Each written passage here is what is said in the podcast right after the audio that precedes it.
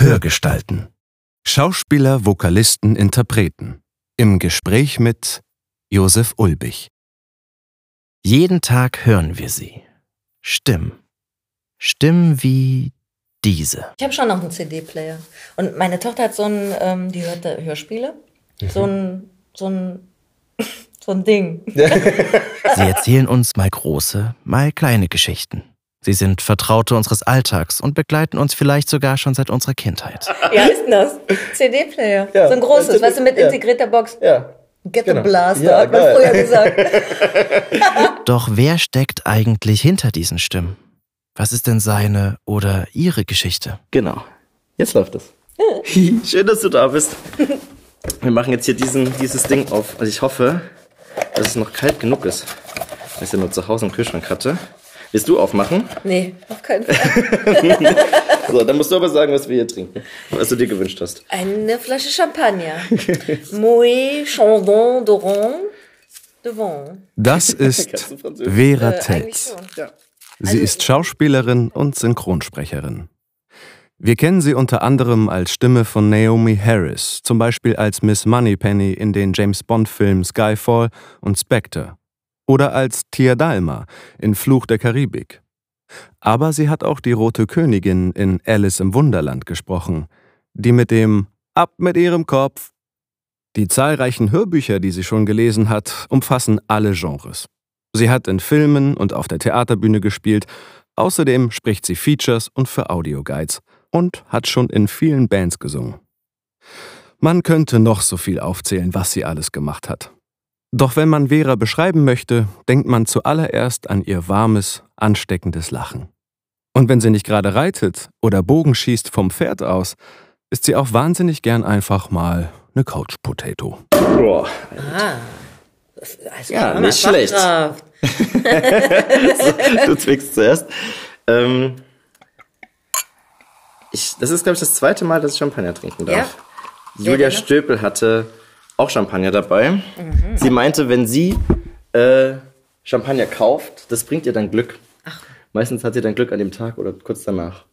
Und dann hat sie äh, Champagner dabei gehabt. Ich wusste gar nicht, was sie mitbringt. Ah, Ähm, wieso hat sie das mitgebracht? ja, weil sie das kaufen muss wegen ihres Aberglaubens. Ach so, ach, ach so. Ja, wusste ich auch nicht, aber das fand ich auch sehr nett. Hört sich nach einer guten Ausrede an, um jeden zweiten Tag eine Flasche Champagner zu kaufen. Prost, Julia. Ah, so.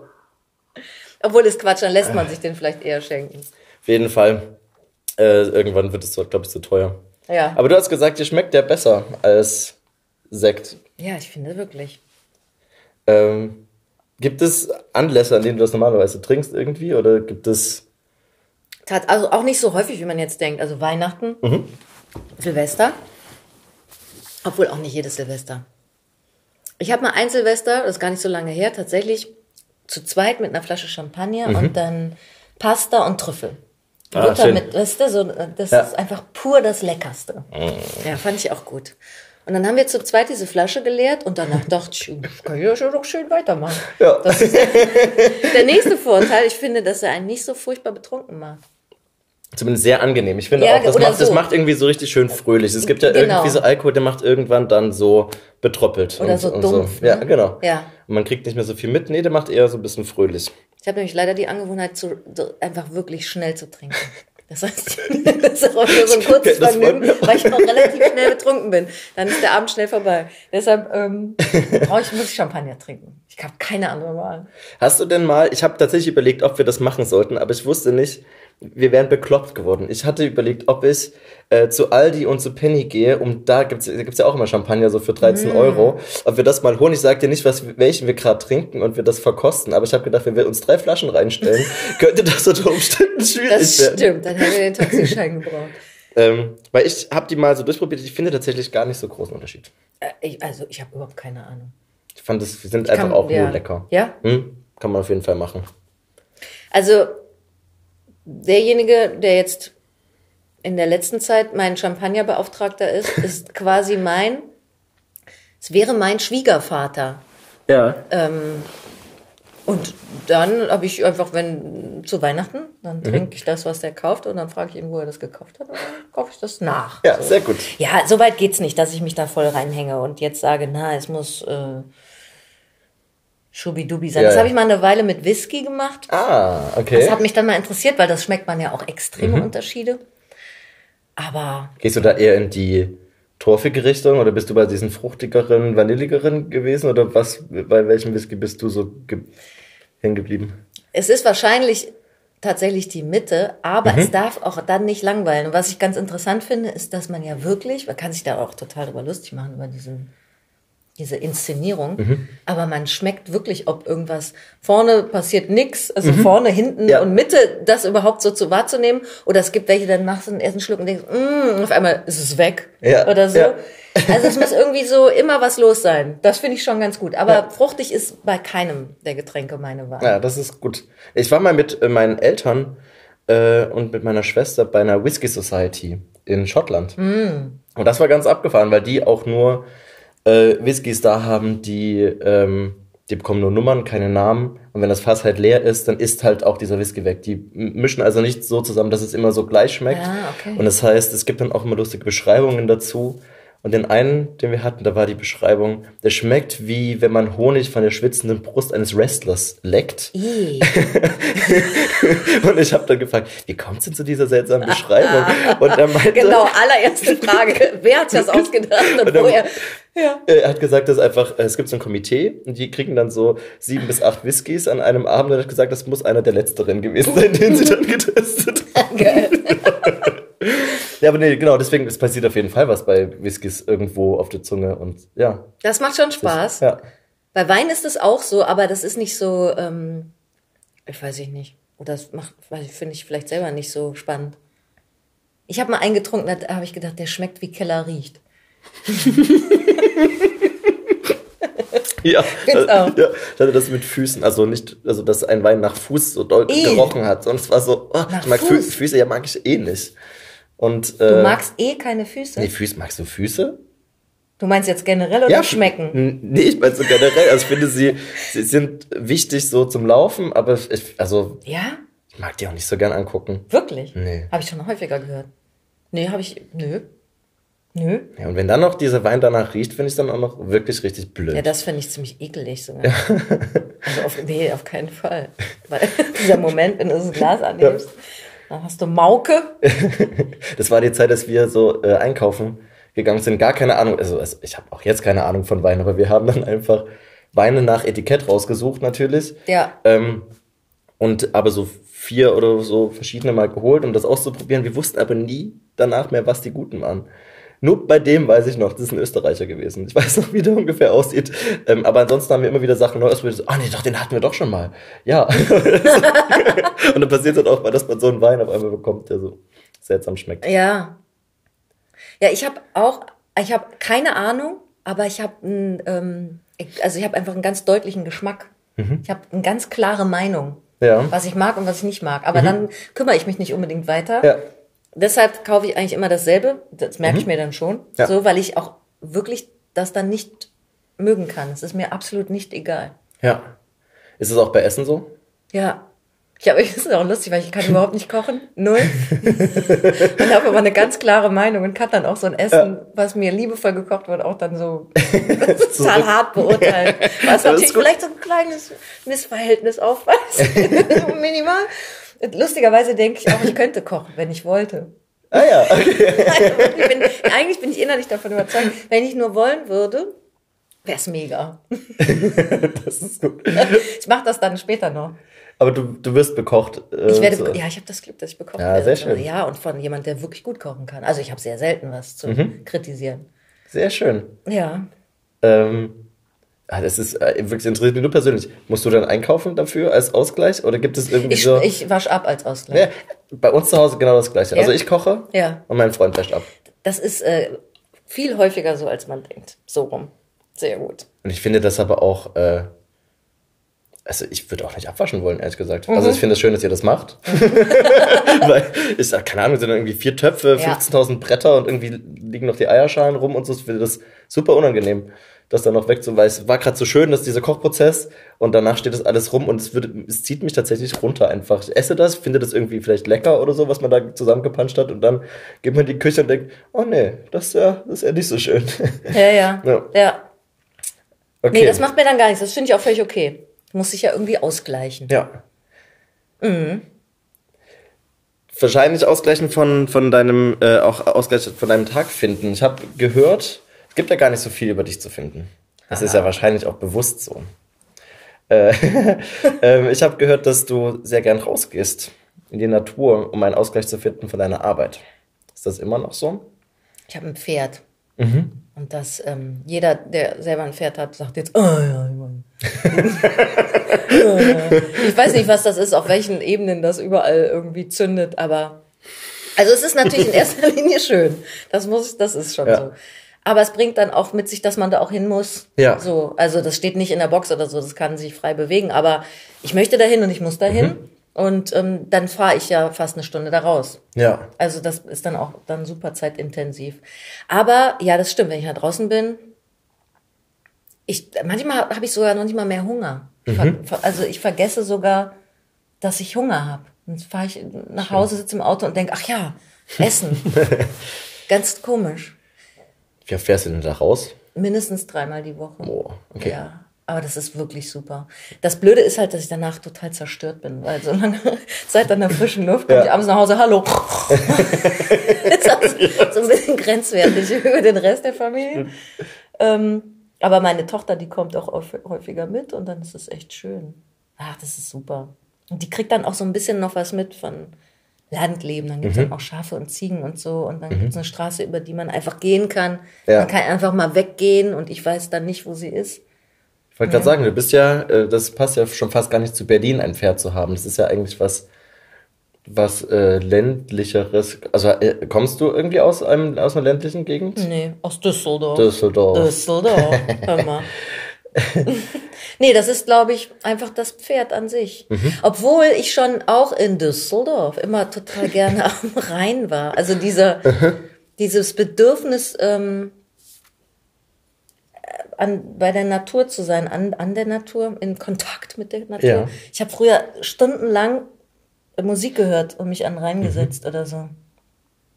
Ja, irgendwie, ja, vielleicht war das doch schon immer da. Mit, äh, jetzt muss ich überlegen, das muss ja in den 80ern gewesen Mhm. sein.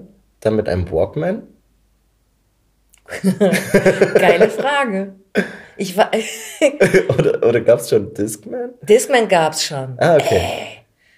Aber natürlich hatte ich, ja, ja.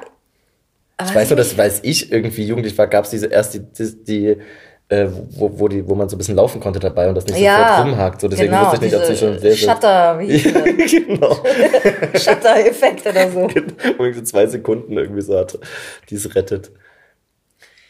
Ich überlege gerade, weil in meiner, diese Erinnerung, die mir gerade kam, war mit ACDC. Ah, okay. Back in Black, der geilste Song.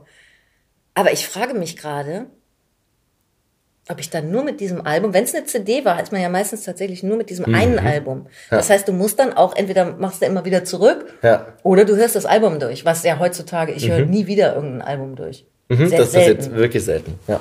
Habe ich das damals gemacht oder habe ich was gebrannt? Nee, das habe ich nicht.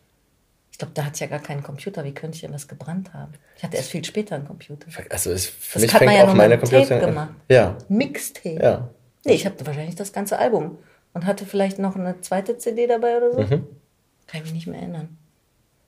Aber Walkman war, glaube ich, früher.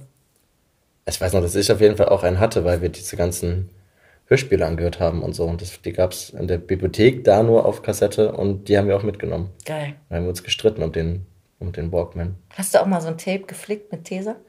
Äh, nee, das musste ich nicht, aber ich habe das äh, in, der, in der letzten Episode, habe ich das Elias nur erzählt, dass, dass es bei uns aber Leute gab, die auf diese Kassetten immer draufgesprochen haben in der Bibliothek. Also es haben dann irgendwelche...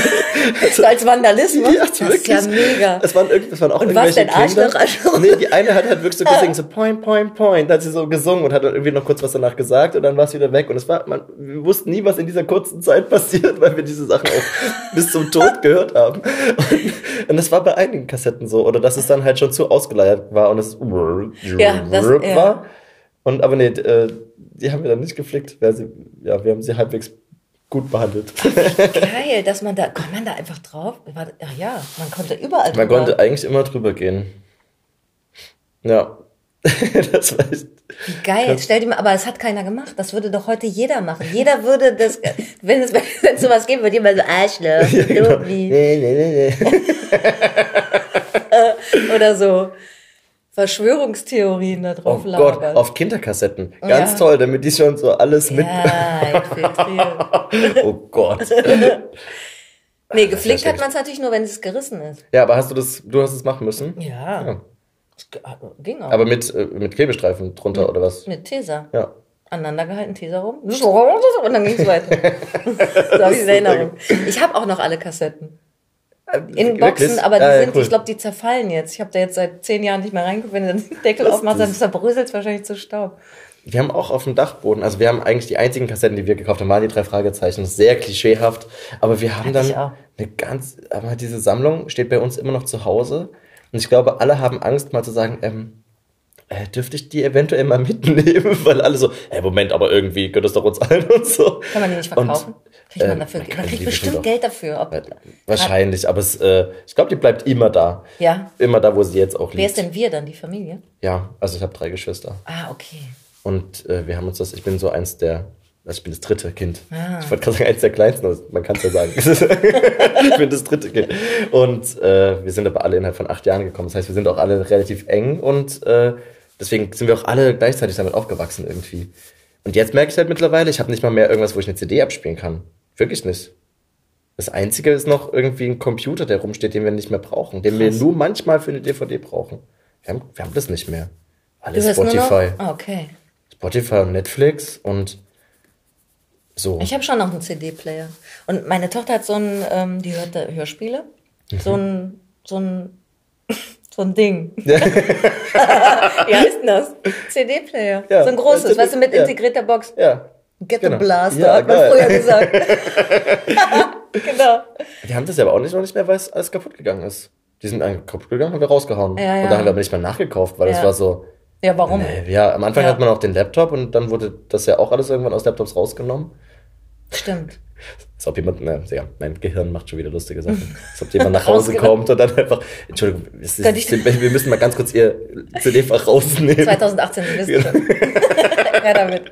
Seitdem können wir das nicht mehr anhören. Dann sind die gekommen. Genau. Geil. Okay, aber äh, was ist denn alles passiert, bis du nach Berlin gekommen bist? Also du, du bist, hast du Geschwister? Ich habe eine ältere Schwester. Mhm. Vier Jahre älter als ich. Ähm, ja, in Düsseldorf aufgewachsen. Ähm, dann habe ich da angefangen zu studieren. Aber hast du, du hast Gymnasium gemacht? Oder? Mhm. Und dann habe ich studiert und wusste nicht so richtig was. Und dann habe ich angefangen mit Politik, Sozialwissenschaften Ah. und Medienwissenschaften. Ein Semester. Dann dachte ich, nee, das ist nicht. Dann habe ich Germanistik studiert und Medienwissenschaften. Und das hat schon Spaß gemacht. Das war ganz cool. Ich habe auch Aber- Medienwissenschaft studiert. Ja? Ja. Ich wusste aber immer in mir, dass ich das nicht, ich habe kein Bild von mir gehabt, wie ich das zu Ende mache. Das ist so ganz komisch. Ich wusste das ganz tief in mir drin, Schön. dass ich das nicht, wusste aber nicht so richtig, was ich sonst machen soll. Und ähm, habe dann an der Uni Theater gespielt. Und dann, ähm, Cool. dann einf einfach gemerkt, dass, dass man da was kann. Mhm. So. Und gleichzeitig war es an der Uni so, dass ich eine Professorin hatte, die immer gesagt hat, lesen Sie doch mal vor. Sie haben so eine schöne Stimme. Schön. Das habe ich aber ganz lange vergessen. Und dann habe ich ähm, mich irgendwann getraut. Ich glaube, das war tatsächlich, dass ich mich lange nicht getraut habe, davor überhaupt zu formulieren, dass ich gerne ähm, Schauspielerin werden will. Weil ich da ja, also ich glaube, von meinem Wesen her, ich habe so auch so viel Aufwand betrieben, um möglichst cool zu sein, weil ich war ja auch eher so ein Punkrocker in die Richtung, dass diese Tatsache, dass vielleicht irgendwer sagt, nee, du nicht, da, da wäre ich gestorben. Das ging gar nicht. Also ich darf niemals mich in die Situation bringen, irgendwas zu äußern, wo jemand mich ablehnen könnte. Das, äh, also im Nachhinein denke ich so. Aber dann irgendwann den Mut zusammenzunehmen, zu sagen, das musst du jetzt aber tun, weil sonst wird's nichts. Das habe ich dann geschafft und dann ähm, habe ich mich an den Schulen beworben und bin ja tatsächlich dann auf einer genommen worden. So. Aber bist du da auch als, als Punkrockerin aufgetreten? Also warst du äußerlich so auch in. Ja, zumindest sonderbar, glaube ich. So, einen eigenwilligen Kleidungsstil, möchten wir das mal so nennen. ja, das fanden die aber, glaube ich, gut. Ja. Zu dem Zeitpunkt war ich aber auch schon, ich glaube, 22, was auch fast alt ist, um sich da zu bewerben. Und ich war natürlich auch ähm, eigensinnig. Das ist auch nicht unbedingt gern gesehen. Von daher glaube ich, da wo ich gelandet bin, war es genau richtig, weil die hatten da ja scheinbar Bock drauf. In Köln war das, In oder? Köln, genau.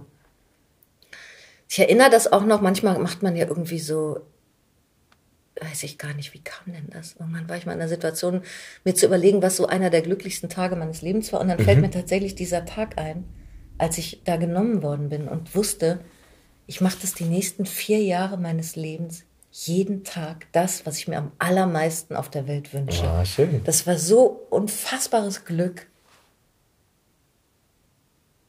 Ja, Das ist echt schön. ja. Und du hast, äh, also kommt das Kung Fu und das Bogenschießen vom Pferd auch von der, von der Schule da oder hast du das später noch gemacht? Weil Nee. das ist so was von deiner Internetseite, wo ich gedacht habe, ah, das ist aber eine seltsame Zusammenstellung. Reiten, Kung Fu und Bogenschießen vom Pferd.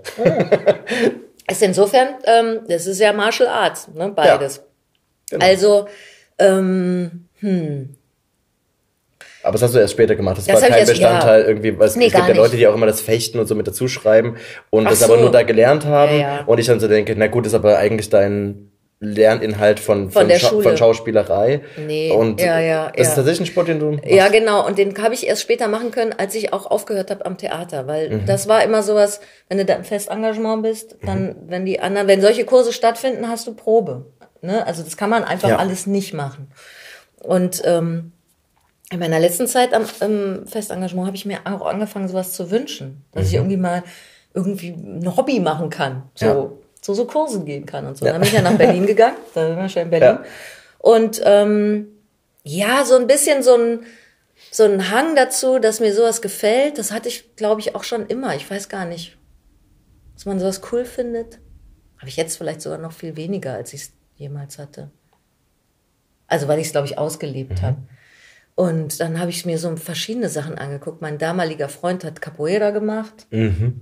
Und dann hatte ich eigentlich auch eine coole Begegnung mit einem Typen mh, am Kotti, Cottbusser Damm. Ja. Der hatte da so ein, in so einem Dojo, dann, ich weiß gar nicht, was das war, so eine lustige Form von hm, Kampfsport meets Aerobic oder was weiß ich, wie ich das nennen soll. Also es war so mit Musik und dann halt Okay. so ein bisschen so Moves. Ja. Und ähm, ich weiß noch genau, dass neben mir war so ein krass ähm, durchgedrehter Mann, der ist so abgegangen auf so einer, so einer Techno-Musik, hat der noch so ein Stroboskoplicht angemacht und dann ist er abgegangen wie ein Zäpfchen und hat in der Gegend rumgehauen und getreten.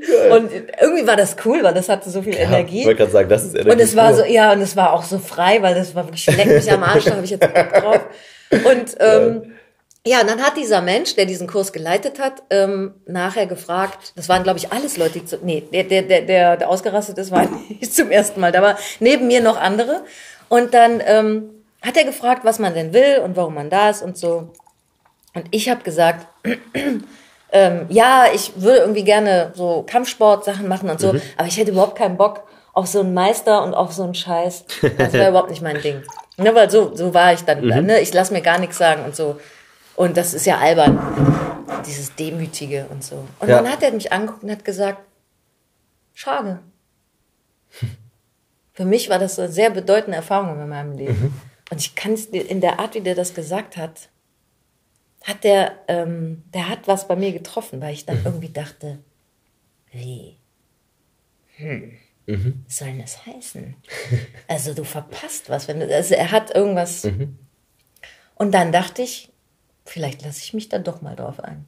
Und das war interessant, weil dann bin ich zum Kung Fu gekommen. Das war einfach so, ich weiß nicht, das ist vielleicht Geschmack vom. Es war auch nie mit Vollkontakt. Das ist jetzt hört sich Ja. verrückter an, als es ist. Also es ist vor allen Dingen Bewegung im Raum und so. Ich habe gar nicht. Ich habe da ein paar Mal so Vollkontakt-Sachen gemacht und dann irgendwann. Das, mein Körper war so schockiert, Ja, wenn man was abkriegt, dass ich so dachte. Hallo? Auf gar keinen Fall mache ich das. Ja. Wieso, wieso um alles in der Welt sollte ich das machen? Ja. Also, weil es auch gar nicht aus der Situation, also aus der ähm, aus dem Moment heraus entstanden ist, dass ich mich bedroht fühle oder das Gefühl habe, ich muss mich verteidigen, sondern Ja. ich äh, hatte vor allen Dingen auch Energie und Aggression, die ich da loswerden musste und wollte. Und es hat Spaß gemacht. Und es hat auch eine Schönheit, es hat eine Ästhetik so. Ich habe Taekwondo äh, relativ Ah, ja. lang gemacht, Ah. aber auch äh, kontaktlos, das Ja. Traditionelle, wo auch genau immer Leute erst so denkt, man haut sich da auf die Fresse und es geht genau darum, vor dem anderen Körper aufzuhören, beziehungsweise man ist ja ganz viel für sich alleine irgendwie und das ist, glaube ich, ja auch das, worum es, also ich weiß nicht, wie es, ob es beim Kung Fu ähnlich ist, aber man geht ja da seinen eigenen Weg irgendwie, ja, es ist ein Gruppending, irgendwie gibt dieses Aufsteigen mit den Gürteln und so weiter, Hm. aber für mich war das auch ganz viel. Ich kann mich endlich mal konzentrieren. Es geht nur in eine Ja, Richtung. Es ja. gibt gar nicht so viel, was außerhalb da ist. Und man ist so eine Stunde mal nur auf eine Bewegung konzentriert, die vermeintlich sinnlos ist. Und irgendwann im Leben ist mir das immer passiert, dass ich mir gedacht ah, diese Bewegung macht eigentlich gerade, dass ich das auf einmal tun kann. Abgefahren. Ja, und auch eine Schlagkraft zu entwickeln in der Entspannung. also genau. das ist ja, das ist ja extrem, auch was mit Atmung ist und Mhm. mit, ja, das ist total schön. Ja, dann, genau, du kennst das ja. Und ein Meister, ich hatte einen Meister. Und das war der Anfang einer, ich äh, glaube, jetzt wüsste ich, was da passiert ist, das ist eine positiv gelebte Autorität. Mhm. Und darum bin ich wirklich froh. Weil das hat, also, das, oh, das möchte ich gar nicht missen in meinem Leben. Aber das heißt, du machst das noch? Nee, Nee. Aber ähm, nee, das, damit konnte ich aufhören, als ich dann mein Kind bekommen habe. Da habe Okay. ich meinen wahren Meister gefunden. Seitdem habe ich keinerlei überschüssige Energie und auch keinerlei Aggression mehr. Seitdem bin ich einfach müde. Sehr gut. Ja, wirklich. Also Ja. ich habe letztens noch mal jemanden getroffen von früher und dann denke ich immer, ach, das hat Spaß gemacht oder ich bin irgendwie, ich gehe einfach in die Muckibude und dann stehe ich da manchmal, um mich zu dehnen und trittst noch mal so in die Luft und denk so, ah, das hat schon Spaß gemacht. Ich habe die Power nicht mehr. Es ist auch irgendwie, es ist auch gut. Es war seine Zeit und die war super und Cool. ja. Ja, und das Bogenschießen, das habe ich tatsächlich dann aufgehört, als ich schwanger war, weil das ist schon auch gefährlich vom galoppierenden Pferd. Aber schon sitzend oder stehend. Ich habe, mir fällt jetzt, jetzt auf, dass ich die ganze Zeit die stehend auf dem Pferd habe, da lang reiten sehen und dann davon schießen.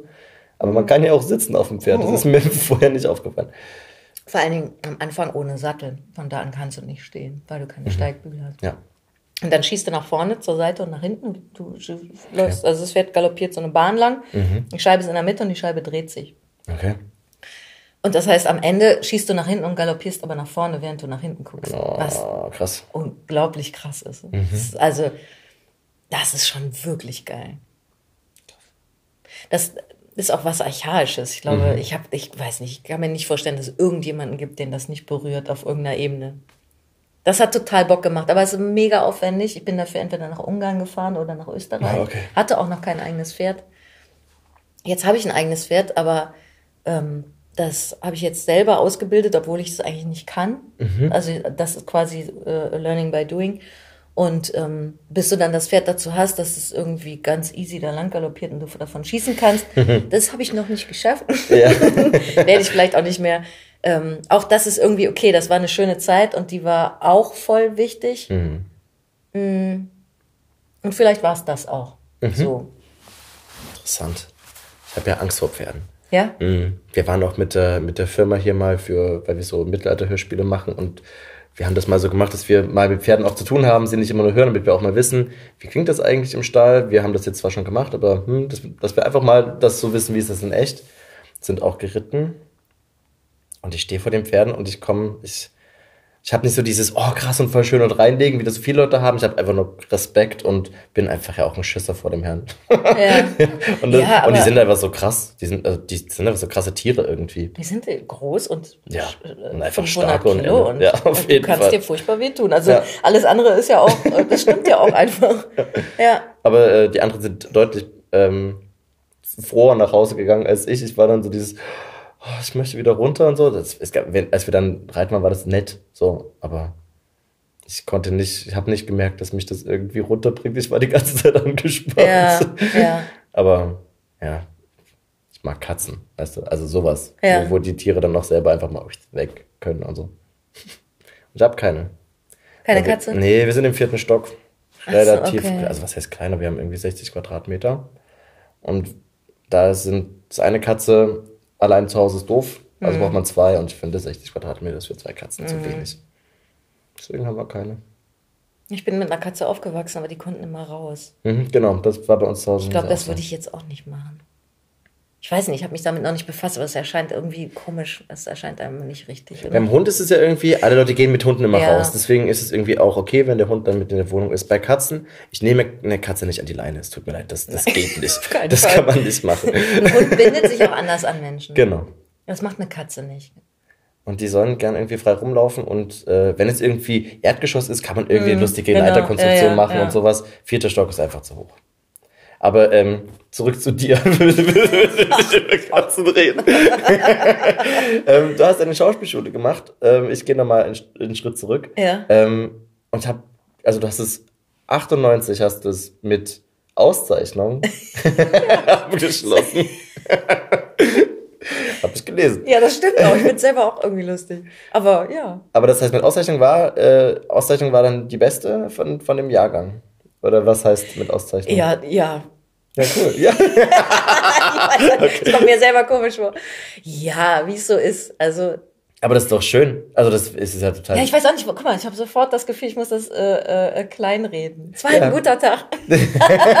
Weil es eigentlich ist doch, das ist tatsächlich ziemlich gut. Und dann habe ich, äh, dann warst du sofort im Tatort irgendwie auch. Aber ist das, ist es so, Mhm. so schnell, wie man das sich zahlenmäßig zusammenliest? Oder ist das? Ich glaube, es war sogar vielleicht schon vorher. Wir Ah, konnten okay. immer äh, nebenbei arbeiten. Das war bei uns nicht so. Cool. Nicht so ich glaube, oder wie war denn das? Vielleicht erst ab dem zweiten Jahr oder ab dem dritten Jahr. Mhm. Die waren nett. Und in Köln ist ja viel äh, ähm, Fernsehen Mhm. ansässig und so. Klar. Ja. Und du hast aber da auch schon synchronisiert. Mhm. Ich habe dann, da gibt's ja die Splendid. Mhm. Und ähm, ich musste immer arbeiten. Und dann bin ich da einfach mal vorbeigewackelt. Und dann habe ich da Ensemble gemacht und auch, ich meine auch die ersten kleinen Rollen. Das war cool. Das war auch irgendwie immer.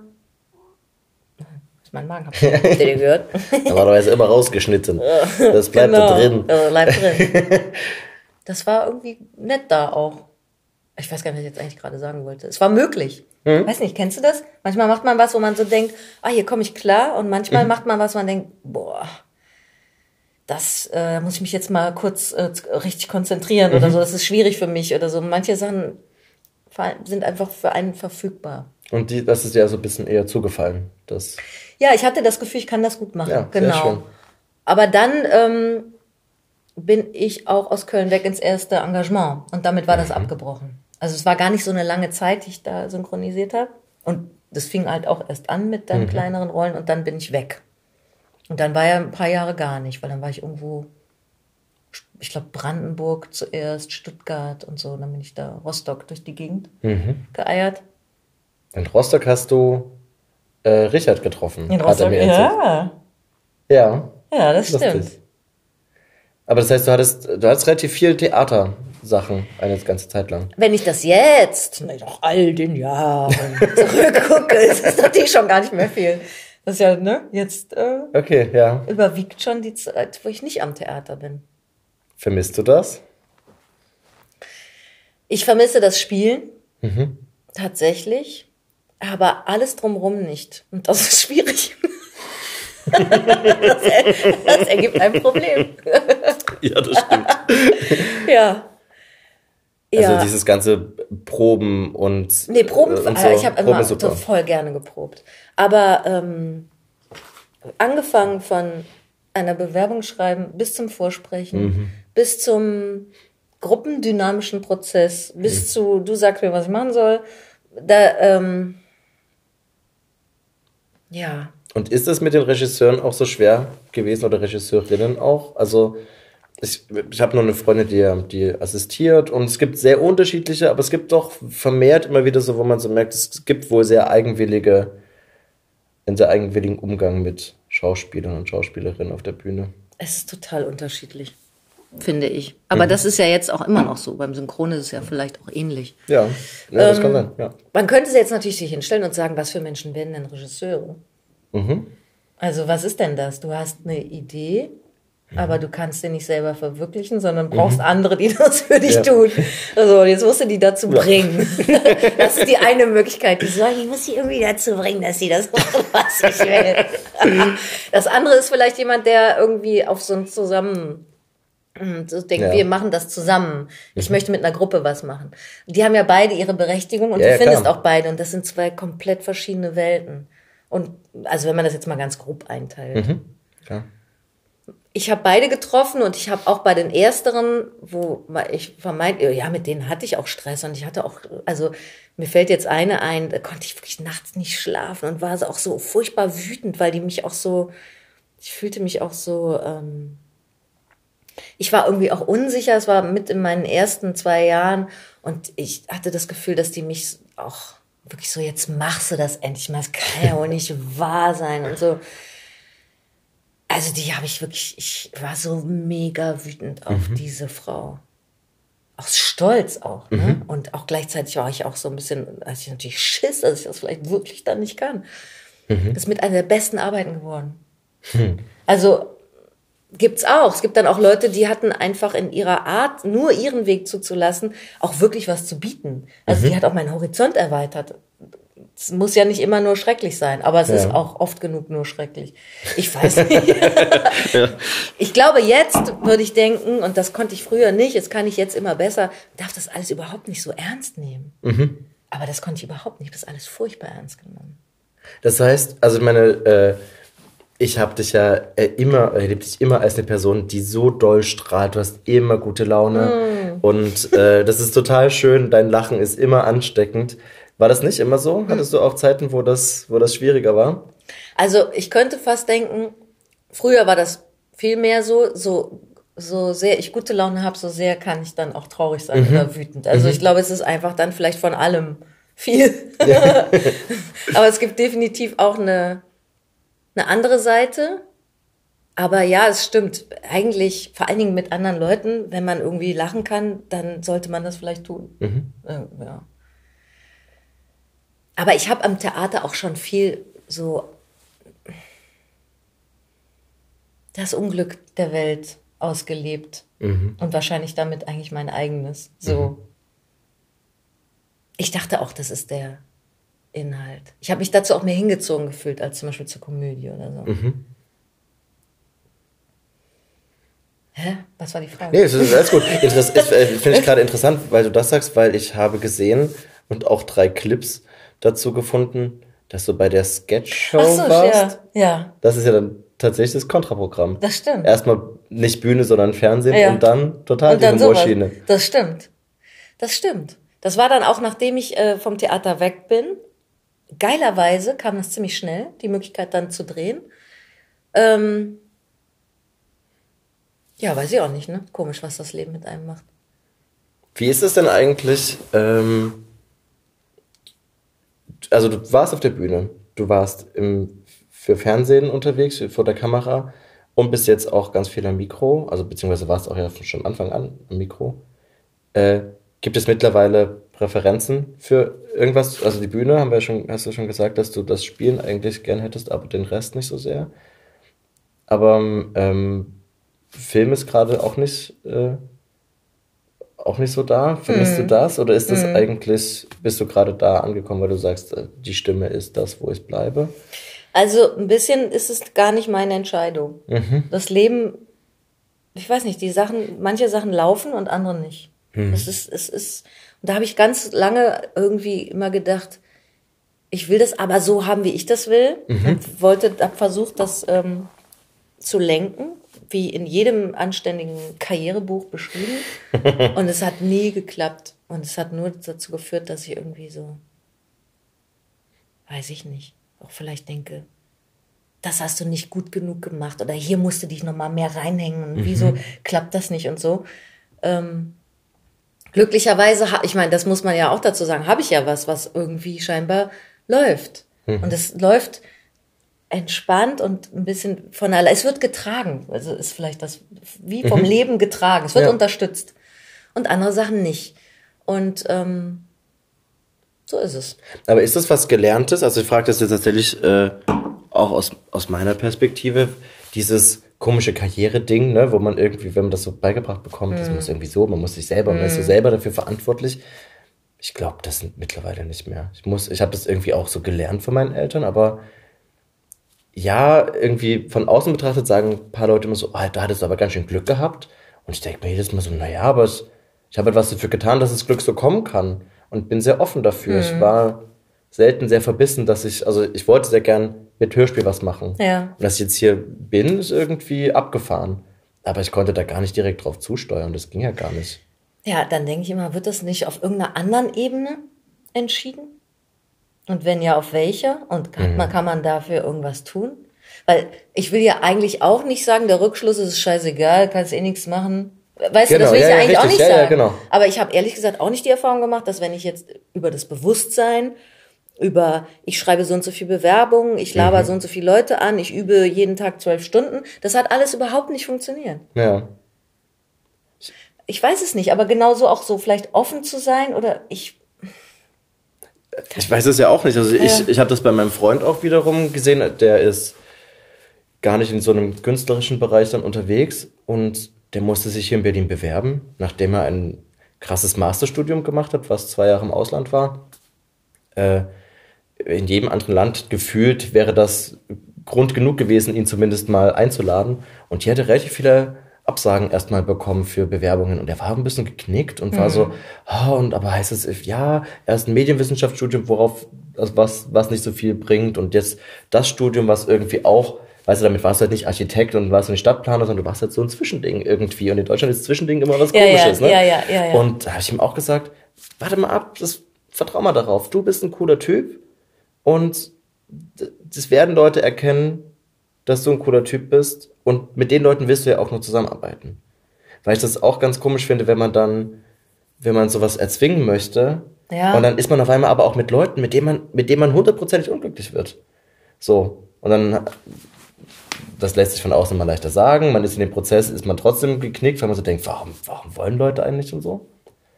Und jetzt ist er aber ganz glücklich. Da Ja. haben auch Leute ganz überraschend einfach dann gesagt, komm mal vorbei und so. Und der ist da gerade sehr glücklich drin. cool. Aber deswegen, das meine ich so mit Offenheit. Ich, das, ich war immer sehr offen dafür, wenn Leute gekommen sind und irgendwie mir was vorgeschlagen haben, habe ich, glaube ich, selten Nein gesagt. Aber das ich das hat, gemerkt habe. das hat ja dann mit dem Grundvertrauen zu tun. Ne? Und dann kommst du ja eigentlich zur Wurzel des, Mhm. also der meisten Biografien.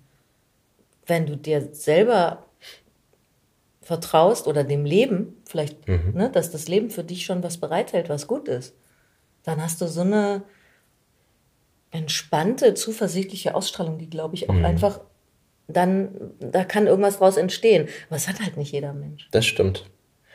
Bei mir ist es, glaube ich, tatsächlich so, das ist irgendwie ein bisschen schlimm, wenn ich das sage. Ich glaube, bei mir haben oft die Sachen funktioniert, die ich als nicht so wertvoll erachtet habe im ersten Moment. Vielleicht, weil ich da entspannter war.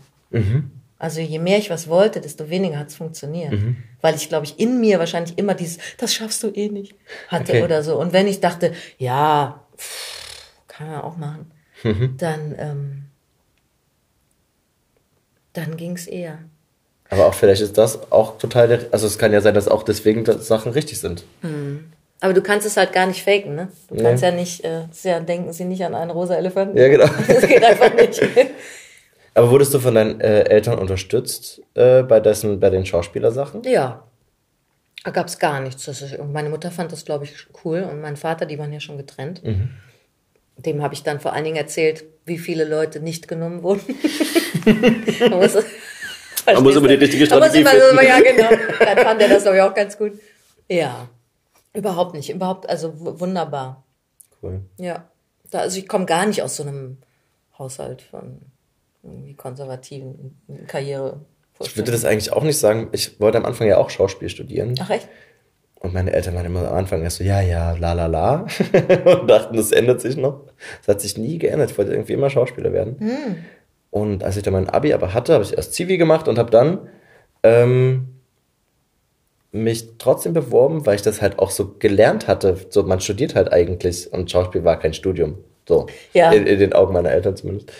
Ähm, und dann habe ich mich beworben und dann waren die ganz glücklich auf einmal. Ich habe so gemerkt, ah krass, das, das finden die ganz gut, dass auf einmal sowas noch kommt. Und die, die hätten niemals gesagt, ich darf das nicht machen. So, aber ich habe so gemerkt, was, wo schon die Präferenzen liegen. Ja, so ist man, so bin ich ja auch. Meine Tochter kann jetzt das Instrument auswählen. Ja. Ja, da merke ich auch, dass ich so, ja, Geige, okay. Ja, so ist man. Ja, das stimmt. Aber was Und dann hast du Drehbuch schon gemacht? Nee, nee, nee, dann habe ich Medienwissenschaft gemacht. Ach so, hast du ja gesagt. Es war so, es war sowieso, ich, ach, das, das war so ein Ding, weil ich dann das Geld aber selber brauchte, um das Studium zu finanzieren. Also meine Eltern haben gesagt, zumindest diese ganzen Bewerbungssachen und so muss ich selber finanzieren. Ah, okay. Da habe ich mich bei der Fahrzeugelektrik beworben für so drei Monate Nachtschichten arbeiten, damit ich die Kohle zusammen habe. Oh. So, das war, ich weiß es noch, das waren 6,50 Euro die man da verdient hat. Das war super wenig, das war noch vor diesem Mindestlohn und so. Es war richtig, richtig ätzend. Man durfte sich nicht hinsetzen, man durfte währenddessen nichts anhören. Hätte man, weißt du, äh, uns ging darum, so Sachen zusammenzustecken. Irgendwie Licht in Kabel und Kabel testen, ob geht. Es ist super stupide. Und ich hatte den Vertrag unterschrieben und hatte alle Zusagen, die ich hatte, abgelehnt äh, von, äh, vom Studium. Und die zwei, die ich gut fand, hatten mich abgelehnt. Und äh, dann habe ich das da unterschrieben am Freitag, am Samstag kam ein Brief, und am Montag sollte es schon losgehen mit Arbeiten, am Samstag kam ein Brief äh, mit, äh, Sie sind nachgerückt in Potsdam, wollen Sie nicht studieren? Und ich hatte diese Fabrikhalle gesehen, ich hatte das alles gesehen und zwar, nee, eigentlich darauf hast du gar keinen Bock. Du willst da gerade nicht arbeiten. Und da hast du eine Zusage und könntest studieren und hey, Student sein und so. Und dann habe ich den Vertrag gelesen und dann stand zum Glück da, der Vertrag beginnt erst mit Arbeitsbeginn am Montag. Ah. Und dann habe ich noch am Sonntag ein Fax geschrieben mit, ähm, der, der Vertrag ist hiermit äh, gar, nicht, gar nicht so relevant, bitte. Ich bin gar nicht, ich, ich, ich bin gar nicht, nicht da. Mehr. Und äh, deswegen habe ich studiert. Ja. Cool. Und habe aber auch festgestellt, ich, ich wäre auch kein Schauspieler geworden. Das ist schon gut, dass ich auf der anderen Seite der Seite der Ich habe gerade gemerkt, was habe ich eben über Regisseur gesagt? Ich bin auch ein bisschen blöd, oder? Nein, aber das, das finde ich nämlich genau das Richtige. Auch wie, ähm, wie, wie ist denn das für dich, wenn du da drin stehst und da sitzt jemand davor und sagt dann, sagt, arbeitet dann mit dir? Ist das, das ist schon auch trotzdem schön oder ist es beim Hörbuch eigentlich schöner, dass du ein bisschen mehr äh, Herrin deiner Figuren sein kannst. Wie ist denn das? Mhm. Ach, das ist so super unterschiedlich. Also grundsätzlich ist das natürlich total richtig, dass es so ist, weil mhm. man kann es nicht alleine machen. Also Hörbuch ja, finde ich schon, aber alles andere nicht. Das geht ja gar nicht. Also das ist auch wirklich Teil des Berufs, dass da jemand mhm. ist. Das ich kann es, glaube ich, gar nicht so pauschal sagen. Es hat mit so vielen Dingen zu tun. Es hat auch so viel mit Geschmack zu tun. Mhm. Ich glaube, vielleicht ist das sogar, womit es am meisten zu tun hat. Wahrscheinlich, ja. Macht ja, voll klar. Bock, wenn jemand den gleichen Geschmack hat wie du. Ja. Dann, dann feierst du das zusammen und kreierst was und findest, findest dich gegenseitig super. weißt du? Und wenn dem nicht so ist, dann äh, versuchst du immer, äh, was, wir meinen, ah ja, ich glaube, weißt du, dann ist es so ein bisschen so ein ja. Rumtanzen, manchmal findet man sich. Weißt du eigentlich, dass wir uns in diesem Raum, wo wir das hier gerade machen, habe ich dich auch zum ersten Mal persönlich kennengelernt? Mit, ähm, Mit Lock and Key. Genau. Das war vor ungefähr drei Jahren. Ich habe dich davor schon ab und zu gehört bei den Produktionen von Johanna. Ja. Bei Übernacht. Ja. Und bei Amok-Spiel. Und das fand ich immer ganz toll. Und äh, hatte dann bei der Besetzungsliste von, von Kai, von dem Regisseur von Lock and Key, gesehen, äh, dass du da drauf stehst. Das fand ich ganz toll. Und weißt du noch, was die erste Szene war? Wahrscheinlich nicht, aber ist, ich weiß es noch ganz genau, weil für mich war das so krass. Äh, wir hatten hier eine Vergewaltigungsszene. Ah ja, stimmt. Oh, mit Robert Frank. das war ganz schlimm.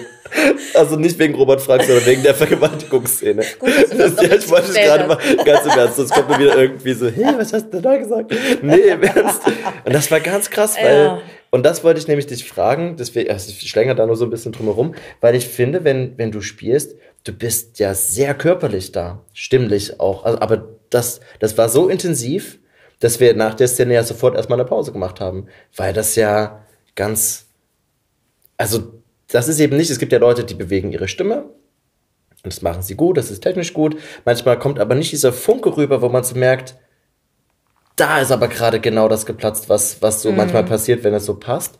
Und ich habe ganz oft bei den Sachen, wenn ich sie höre von dir, gerade bei Übernacht, wo das ja auch ist ja eine Rolle von einer Schwangeren, die dann erfährt, dass ihr Mann eine Affäre hat und die Frau dann äh, äh, ganz viel Wodka, glaube ich, kauft und raucht und einfach nur sich besaufen will und gar nicht weiß, ob sie das Kind möchte. Und also es sind so irgendwie immer so krasse, krasse Sachen, die du da gespielt hast, die immer so eine Ausbruchsszene haben und ich jedes Mal da denke so, boah, krass. Da bist du so richtig einfach drin. Du gibst dich schon rein, oder? Kann das sein, dass du. Ja. Das ist nur ein Draufblick, äh, vielleicht ist das auch total falsch, aber es ist ganz krass. Ja, das stimmt. Das kostet mich dann auch was. Hm. Aber irgendwie kann ich es auch machen. Ich weiß nicht, warum das so ist. Es, ich hab, es steht mir irgendwie, ich habe die Möglichkeit, da hinzugehen. Und auch, ähm, es fällt mir auch leicht, dahin zu gehen. Ich weiß, kann es nicht gar nicht so. Ich weiß, jeder hat so wie sein, also diese, ja, Stammel darum. Ich glaube, das geht. Und ehrlich gesagt, ich spiele das auch gerne, obwohl sich das verrückt anhört. Und obwohl ich nachher natürlich auch, also man sagt ja, der Körper kann das nicht unterscheiden. So fühlt sich's auch an. Also es ist danach wirklich auch er- erschöpfend so. Okay, also für dich ist es tatsächlich dann sehr real, das, was da passiert. Also, Also so wie Spielen, Spielen bleibt natürlich Ja. immer Spielen, Genau, ne? aber, ja. aber ähm, mh, also ich glaube nicht an dieses sei es. Das, Mhm. ist, das ist verrückt. Aber ähm, man, die Situation zu begreifen. Also ich glaube, der Schlüssel zu jedem Spiel ist immer tatsächlich die Situation zu spielen. Mhm. Und, und wenn es auch gut geschrieben ist. Also wenn man irgendwie Mhm. einsteigen kann. Wenn es nicht gut geschrieben ist, kann ich das auch nicht. Also es ist nicht so, dass es so wie so runterladbar ist. Es muss ja. Ja. irgendwie eingebettet sein in eine Story, wo man sagt, da gehe ich mit. Das, das Mhm. kann ich mir vorstellen. Ich habe, äh, du hast es einmal gesagt, du hast in vielen Bands gesungen. Ja. Wann war das? So viele waren es auch gar nicht. Äh, aber ja, ähm, äh, äh, wie alt war ich denn da vielleicht? 17, 18 bis so Anfang Schauspielschule.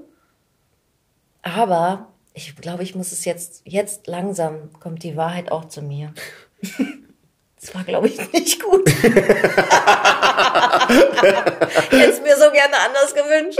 Aber ich glaube, jetzt muss ich es auch einsehen. Es war nicht so gut. das ist auch ein bisschen schlimm. Aber das ist ja eine Zeit, wo man das ausprobieren kann. Ja, und mit sehr viel äh, Engagement. Ja. Das ist schön. ja, aber es war eh so, ähm, also so ein bisschen Hardcore angepunktes Zeug. Da, da geht's auch manchmal um was anderes. Also beim Ernst. Das, ich wollte sagen, das ist dann viel Schreien, oder nicht? Ja, na, ich habe es natürlich irgendwie eigentlich anders gemeint. ähm, ja, so eher so rockig halt. Ne? Aber ähm, auch das kann man besser oder schlechter machen. Und du hast gesagt, dass du aufgrund dessen die Stimme ver verloren hast. Hast du sie wirklich richtig verloren oder Nee. war sie nur kap also war sie kaputt? Oder Nee. wie, wie war das? Äh, also die Oder ist, war vielleicht so, wie sie, ich, ich weiß gar nicht, wie meine Stimme davor war, aber die ist ja jetzt auch kratzig Mhm. und es kann auch sein, dass es ein bisschen daher kam. Aber ich hatte vor allen Dingen auch so eine, ähm, so eine krasse Attitude, so als Mhm. ich, äh, ich habe eigentlich kaum die höheren Resonanzräume benutzt, Mhm. die vorderen, aber habe eigentlich die ganze Zeit immer so geredet. Irgendwie. Das, das war eigentlich mein Style.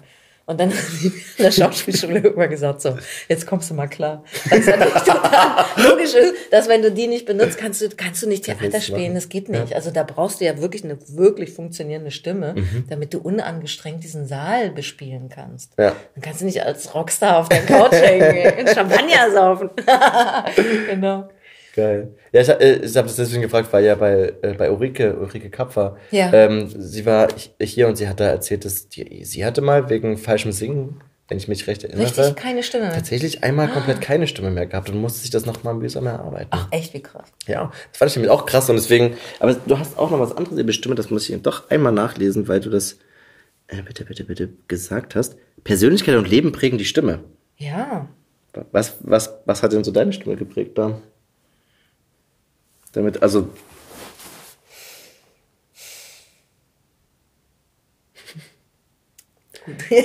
du darfst doch immer sagen, äh, was ist das für eine doofe Nee, Frage? das ist Gehen wir eine einfach super- mal Das ist weiter. eine super Frage. Das ist eine super Frage. Ich, ähm, Ich habe das natürlich gemeint, indem ich das bei allen anderen sagen kann. Aber doch nicht bei, doch nicht bei mir. Äh. ähm, ich, also, der, ich glaube, der Ansatz, warum ich das gesagt habe, ist, dass ich, aber das ist jetzt tatsächlich, ich rede erst über andere Leute. Ja, mach das, total. Das ist auch schon acht Jahre her, dass, also das, äh, dass du das gesagt hast. Aber ich, also ich meine das tatsächlich auch noch so. mm, Ich finde, dass man hören kann, wenn jemand bestimmte Resonanzräume nicht benutzt. Mhm. Und dann ergibt es ja ein Gefühl. Das ist ja wie wenn ich eine Figur entwerfe. Ja. Und eine Figur entwerfe von jemandem, der ähm, äh, angespannt ist und ähm, unsicher ist und vielleicht nicht so variabel in seinem Leben und gestresst, dann würde man nie auf die Idee kommen, diese tiefen äh, äh, Resonanzen zu nutzen. Sondern du würdest immer jemanden nehmen, der eher hier oben mit der Stimme ist. Weil einfach unten alles abgeschnürt ist. Abgepresst, ja. Abgepresst. Und das ist ein bestimmter Druck und das, ist, das äh, erzeugt bei mir jetzt, auch wenn ich es mache, körperlich eine Situation. Dann fange ich an, mit den Händen so zu sein. Ich kriege Druck auf den Kiefer und so. Ähm, das ist jetzt überspitzt, aber tatsächlich sind ja die Menschen so. Also das ist ja, es ist ja so. Du, gehst, du begegnest ja Leuten, die so oder so sind. Und bei mir zum Beispiel, wenn ich das von damals äh, das Beispiel nehme, die Tatsache, dass ich diese Resonanzräume nicht benutzt habe, hat bestimmt damit zu tun gehabt, weil ich mich mit den Leuten nicht reden wollte. Wenn du hier wirklich was von jemandem willst, ist, dann fängst du an, das zu benutzen, weil das sendet mehr. Die höheren Frequenzen senden mehr. Und wenn du dann aber da sitzt und eigentlich nur die ganze Zeit, es hat ja auch, es sollte cool sein, aber es ist ja auch schüchtern, ne? Ja, klar. So, und es ist auch in sich versunken. Einfach nur so redest, dann ist es ja auch, das merkt man ja auch, das hat keinen Adressaten, es ist einfach vor sich hingeredet und es wird immer so von, ist mir eigentlich scheißegal, du mir zuhörst oder nicht. So, jetzt Ja, habe ich natürlich auch genuschelt, aber ähm, Nee, nee, aber das ist schon klar. so, ja, es ist und- richtig. ich möchte jetzt nicht behaupten, dass ich eine, oder ich kann es auf mich selber eigentlich schwer anwenden. Ähm, das schaffe ich tatsächlich nicht. Ich muss mich in 20 Jahren nochmal fragen. Ja, nee, das ist Dann ja auch- ich genug meditiert, mich selbst, äh, weißt du, be- betrachten zu können, was jetzt meine Stimme ausmacht. Ja. Ich kann jetzt natürlich nur die Stationen von rein technisch. Na klar, Ja. wird mir das durchs Gitarrenamp singen äh, ein oder andere ähm, äh, äh, Polyp auf den Stimmbändern oder so äh, verschafft haben. Ähm, aber eigentlich meinte ich das tatsächlich tiefer gehen. Äh, es ist auch wirklich immer schwer, äh, ja über sich selbst zu reflektieren, gerade in, in so einer Situation wie hier sitzen und auf einmal kommt so eine Frage und man denkt so, pff, oh Gott, noch nie drüber nachgedacht, keine Ja. Ahnung, jetzt geht's so krass um mich, weiß ich gerade nicht. Ja. Äh, ja, das, aber das, mich hat das nur so interessiert, weil ich das gar nicht so, so uninteressant fand, diesen Gedanken, dass eben genau das, man hat ja immer auch einen ersten Eindruck von einer Person und es ist manchmal das Äußerliche, manchmal ist aber auch die Stimme, wenn man irgendwie, man ist irgendwo, man guckt gerade, man redet mit, mit jemandem, hört nur da irgendwie so eine Stimme und irgendwie gibt's da ja einen Moment von, okay, ich guck mal ganz kurz hin, was das für eine Ja, Person ist, ja. weil, und deswegen fand ich das aber nur so interessant, dass man, natürlich prägt eine Persönlichkeit irgendwie auch das. Man merkt ja auch bei, ähm, bei Schauspielern, bei Schauspielerinnen manchmal, sind sie gerade in einem mehr professionellen Modus? Ist die Stimme mehr an? Mhm. Oder gibt es irgendwann diesen Moment, wo das mal weg ist? So.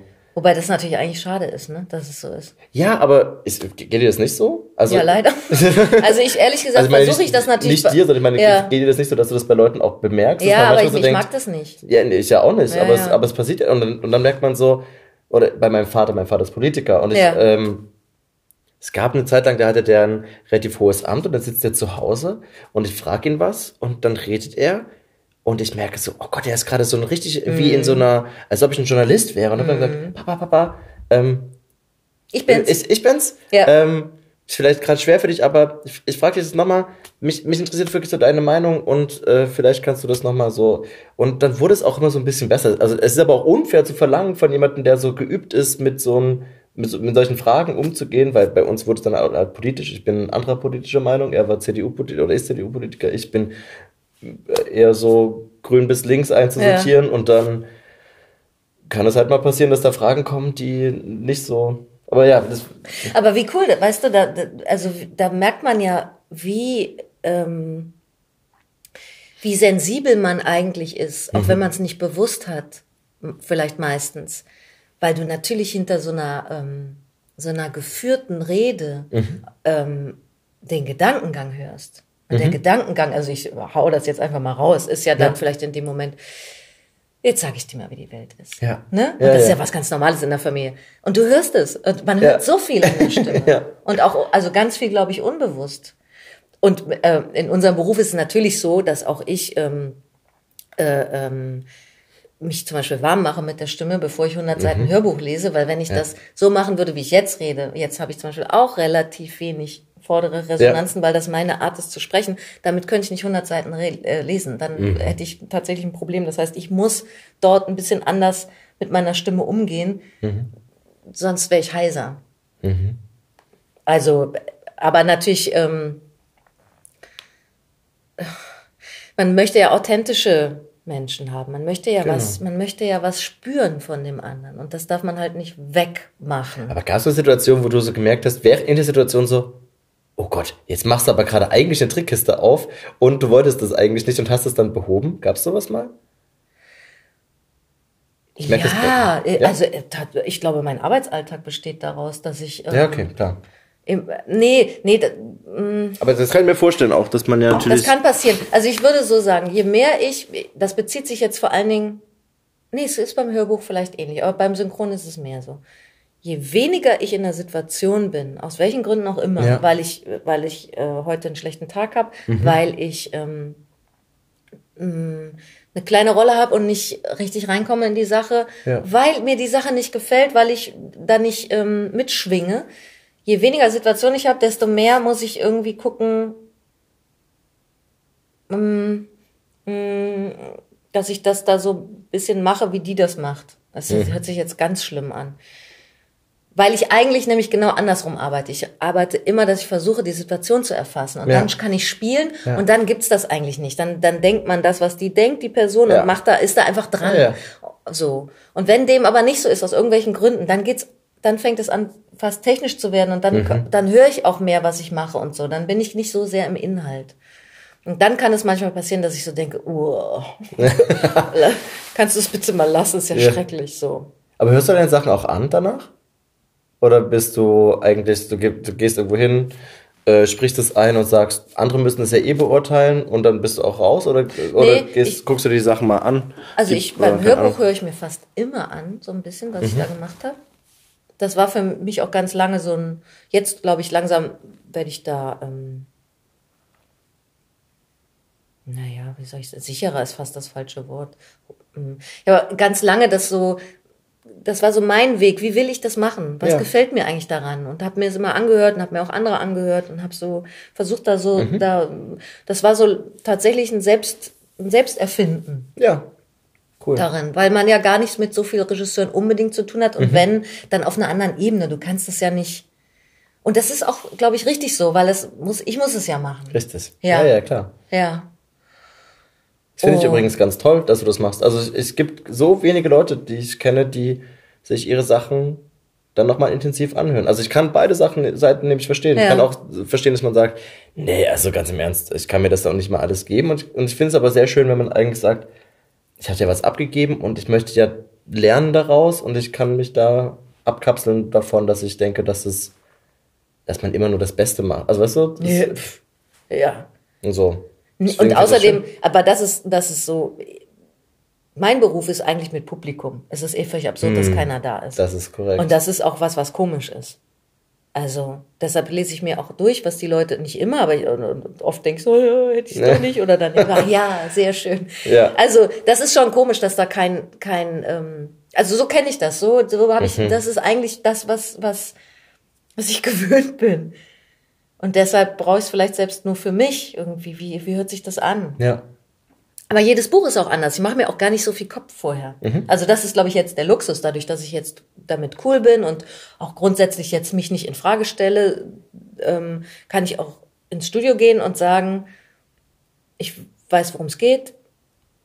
Ich fange jetzt einfach mal an zu lesen und dann, dann gucke ich, was passiert. Ich mache mir auch vorher, ich nehme mir nicht vor, wie die Leute, was die für Stimmen kriegen oder so. Also Ah, das versuche ich über, Cool. über diese Ebene zu machen, dass ich die Psychologie der Figur Ja.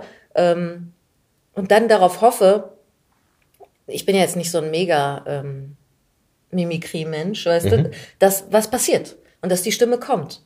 Cool. Ich überlege mir das nicht vorher. Also, wenn ich jetzt fünf Männer um die 30 habe, dann habe ich natürlich sowieso ein Problem, weil das kann ich nicht abdecken. Dann muss Ja. ich mir schon tatsächlich überlegen, äh, jetzt muss ich die versuchen, die auseinanderzukriegen. Ja, ne? das ist auch schwer. Ähm, das finde ich schwer. ja, so. das ist klar. Ja, und dann muss man, muss ich halt einfach gucken, oder möchte ich gucken, hat es, hat es eine, hat es eine Ausstrahlung, was ist passiert? Mhm. Und manchmal höre ich das an und denke so, wow, das habe ich aber schnell gelesen. Und, aber das erschien mir in dem Ja. Moment scheinbar, hatte ich so gedacht, okay, Das das ist, ist das ist der Puls des Buches, Ja. äh, let's go. Cool. So. Wie ist denn das bei den Prima Vista Lesungen? Ist das, weil da ist ja Publikum da, aber dann, Ja. dann gibt's ja nicht mal eine Chance von Vorbereitung. Ja. Also, äh, ich wurde angehalten, dass man mal Sachen erklärt. Prima Vista Lesungen ist eine Live-Veranstaltung der Lauscher Lounge, wo Leute Texte mitbringen und meistens sind zwei Leute auf der Bühne, die haben keine Ahnung, was kommt, greifen sich irgendwelche Texte raus und lesen vor. In dem Fall ist es Richard und du. Genau. Und ich meine, da hast, da hast du Publikum, das heißt, du hast dein, dein Feedback, aber du hast gar, gar keine Chance, dich vorzubereiten. Wie ist denn das? Also jedes Mal vor, ich, wir haben jetzt noch nicht so viele gemacht, aber bis jetzt habe ich jedes Mal davor gedacht, so eine Scheiße. Warum mache ich das denn? Das ist doch kacke. Jetzt soll ich hier fehlerfrei lesen. Ich kann nicht fehlerfrei lesen. Es geht nicht darum, ob man fehlerfrei liest. Es ist das Uninteressanteste der Welt, ob man fehlerfrei lesen kann. Weil ich dann auf einmal so einen Druck kriege, dass ich fehlerfrei lesen muss. Ja. Äh, weil das würde ich nicht von mir behaupten. Wenn das dann losgeht, weiß ich wieder, nee, darum geht's überhaupt nicht. Nee, ja, sondern genau. die Leute gucken dir scheinbar dabei zu, wie du so langsam begreifst, was du da tust. Und ich glaube, das ist der Moment, der Spaß macht. Ja. Und das ist der, die Aufgabe für die, die da oben sitzen, die Leute Ja. rein, äh, reinzulassen, während man langsam begreift, was man tut. Mhm. Aber ist es nicht tatsächlich etwas ähnlich wie so eine Theaterprobe? Äh, also klar, man hat den Text eigentlich schon, man kennt ihn ein bisschen besser, aber ich habe nicht viel Theater gemacht, aber so ein kleines bisschen ist es doch, man kommt da hin und man weiß eigentlich noch nicht genau, was der Tag bringt. Man könnte eigentlich ganz woanders landen, als man das die Tage davor gemacht hat.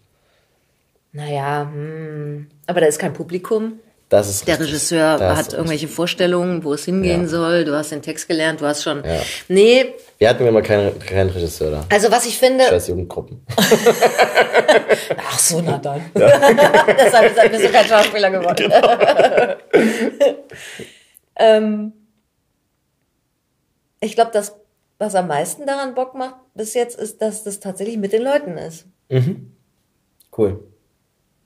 Wenn das funktioniert, wenn man so ein, wenn man so ein Miteinander-Gefühl hat.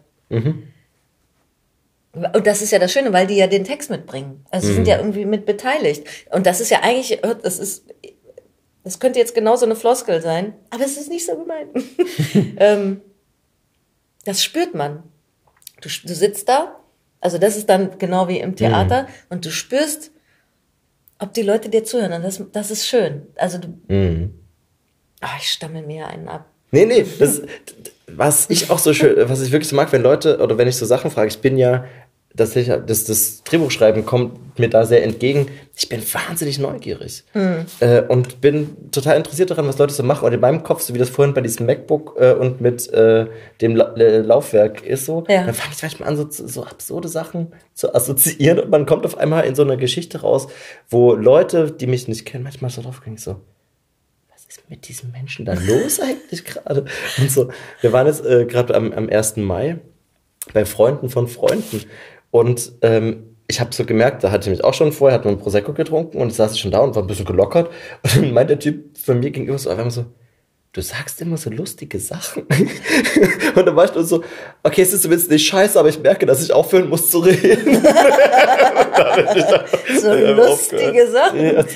Aber es, es war, es war überhaupt, es war wirklich so, so wert, also es war nicht so, nicht so böse wert, sondern wirklich so lustige Sachen. Irgendwie krass, darüber habe ich nie nachgedacht und so. Das fand ich ganz witzig. Wie hast du den ersten Mal verbracht? Tatsächlich hatte ich das auf meinem Schirm noch. Äh, ich war im Spreewald auf einer einsamen Insel, ohne Strom und ohne Wasser. Cool. Vom äh, Sonntag bis Dienstag. Und Schön. bin dann Dienstag zurückgekommen. Cool. Ja, fand ich auch. Das war Aber du warst gut. alleine oder? Nee, ich war Familie? mit Freunden da. Freunde. Cool. Mhm, gezeltet. Das war sehr gut. Und dann bin ich nach Hause gefahren und was war denn dann? Und dann waren wir bei Kaffeekuchen bei der Schwiegermutter. am Ja, Nachmittag. Und dann habe ich irgendwann gedacht, was ist denn hier? Was ist denn? Ach ja, ist ja 1. Mai. Habe ich total vergessen. War früher mal ganz wichtig. Ich kann mich noch erinnern. wie das wichtig war. Und das wurde wirklich sehr schnell immer unwichtiger. Also eine Ja. langweilige Popveranstaltung geworden. Ja, ja. Für mich, also es, ich habe immer noch Freunde, die da sehr ähm, engagiert sind politisch. Und Mhm. das ist auch wunderbar, aber das hat einfach, dieser Tag und dieses Engagement funktioniert nicht mehr zusammen, für mich nicht. Mhm. Das hat sich total getrennt.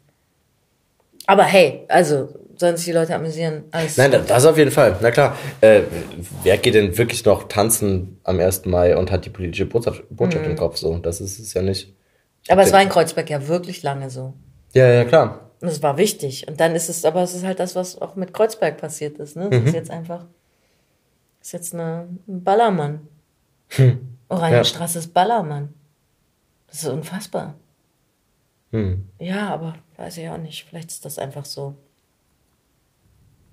Ist ja auch herausfordernd, ne? dass man so bei so Veränderungen auch einfach dann sagt, hey, ja, es verändert sich. Und nicht immer Mhm. Ja. da stehen und sagt, nein, ich will das nicht, nein, Genau. ich will das nicht, nein, ich Früher will das nicht. das so. Ja, das nützt nichts, ja, ne? Ja. Das ist aber auch schwierig, ne? Den, den, genau Mhm. den Grad zu finden.